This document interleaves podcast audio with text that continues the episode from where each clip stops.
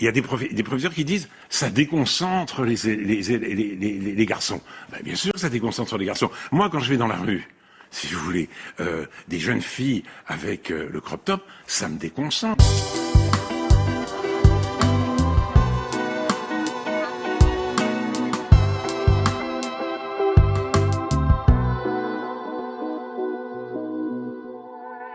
C'est comme ça, ouais. Il y a des images qui sont encore ancrées dans notre mémoire. Toi aussi, t'as pas ces souvenirs genre qui te font encore pleurer de rire 5 ans après ou même qui te tordent le bide? Eh ben moi, l'extrait en intro de l'épisode, il me fait encore bugger.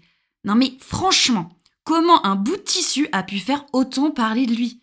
Bon, déjà, je reprends rapidement les bases. Un crop top, c'est un mot anglais qui veut dire haut court.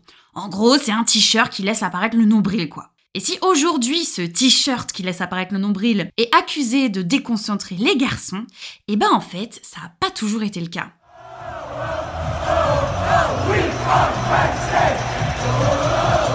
Le crop top est apparu dans les années 80 aux États-Unis.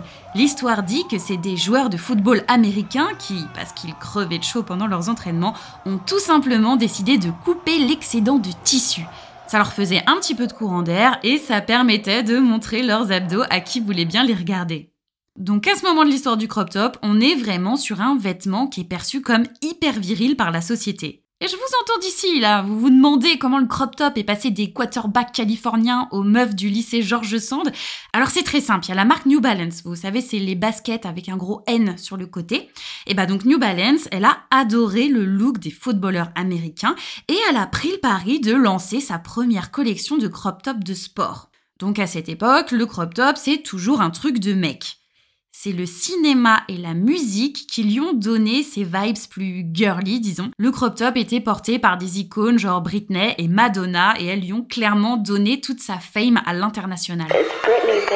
Mais jusque-là, donc début des années 2000, il n'y a toujours pas de grosse polémique pour le crop top. Vraiment pas. Alors oui, il y a bien dû avoir des gens plus ou moins fans, mais c'est pareil pour tout. Qui n'a pas un avis sur euh, les crocs, par exemple? Vous savez, là, ces chaussures en plastique qui font généreusement transpirer les pieds. Il y en a certains qui adorent, d'autres qui détestent, mais le président de la République n'a pas fait une prise de parole officielle pour trancher. Alors que pour le crop top, c'est une autre histoire. En 2020, pour l'éducation nationale, le crop top, c'est le tissu à abattre. Blanquer et Macron ont sorti leur sniper, choqués de voir des nombrils en pleine canicule.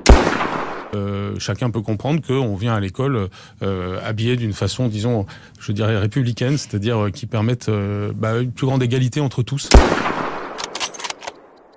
Suite à cette phrase lâchée par Blanquer, donc le ministre de l'Éducation nationale de l'époque, il y a un mouvement de contestation qui a émergé chez les étudiants et les étudiantes. Ça a commencé sur Twitter, où il y a certains et certaines qui ont partagé des images de Marianne. Vous savez, le symbole de la République. Si on se pose là deux minutes et qu'on réfléchit à Marianne, eh ben on est bien d'accord qu'à chaque fois, elle est représentée soit avec des décolletés hyper plongeants, soit carrément les seins à l'air. Et y a pas besoin de chercher très loin, hein, genre l'iconique la liberté guidant le peuple. Ouais, c'est marrant. Et quand on voit ça, bah forcément, on se demande qu'est-ce que Blanquer et Macron entendent par tenue républicaine. Pour trancher, il y a eu beaucoup de prises de parole dans les médias, des débats acharnés en prime time sur les chaînes d'infos, en une des journaux, pour arriver à la conclusion suivante. Couvrez vos filles, mais pas trop non plus. Et plus le débat a continué plus le mouvement de contestation des lycéennes a pris de l'ampleur, c'est sur Instagram que le hashtag lundi 14 septembre a été lancé. Le but était en fait assez simple, c'était de s'organiser sur tout le territoire pour venir habiller en tenue dite non républicaine au collège et au lycée le 14 septembre 2020. Et ce mouvement, en fait, il a été soutenu par des personnalités et des associations. Elle, en fait, dénonce la culpabilisation des femmes. Et Caroline Dehas, qui était à ce moment la présidente de l'asso Nous Toutes, alors Nous Toutes, c'est une très grosse association féministe, en fait, elle a dit que, je cite, Nos tenues ne sont pas le problème. Le problème, c'est le harcèlement, les agressions et les viols. Et oui, c'est clairement une des questions qui se posent avec le crop top. Parce que si ce vêtement court donne à voir le nombril des femmes qu'il porte, bah en vrai, euh, ça s'arrête là. Enfin, je veux dire, euh, le crop top montre pas non plus les seins ou le pubis, les zones dont la sexualisation est factuellement moins obscure. Alors, c'est quoi le problème avec le nombril?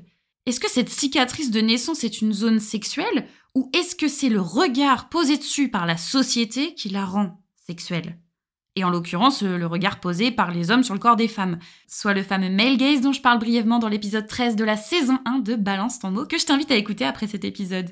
Le male gaze, c'est le concept dit du regard masculin théorisé par Laura Mulvey en 1975. Avec ce concept, elle dénonce la sexualisation du corps de la femme par le regard de l'homme. Et Maïmouna Doucouré le dénonce aussi dans son film Mignonne. Vous avez quel âge? On a 11 ans. 14. On a 14. Ils ont 11 ans. Comment ça D'ailleurs, on est Non, non, on, non, on est en troisième. Non, on est en lycée.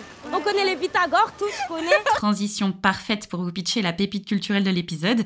Mignonne, en fait, c'est l'histoire d'Amimata. Amimata, c'est une jeune fille de 11 ans qui est issue d'une famille sénégalaise et musulmane très très croyante. Et du coup, Amy, elle rencontre un groupe de quatre filles qui sont clairement à l'opposé d'elle. Genre, elles mettent des crop tops, des talons, se maquillent et font du twerk. Amy, elle devient très amie avec ses filles et de là, en fait, elle commence à se transformer. Avec ce film, la réalisatrice raconte la préadolescence comme une période qui déborde de questions et de sentiments nouveaux et complexes.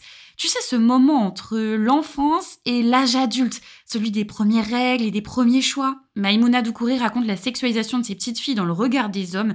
C'est un film profond, prenant et brut que je vous recommande chaudement.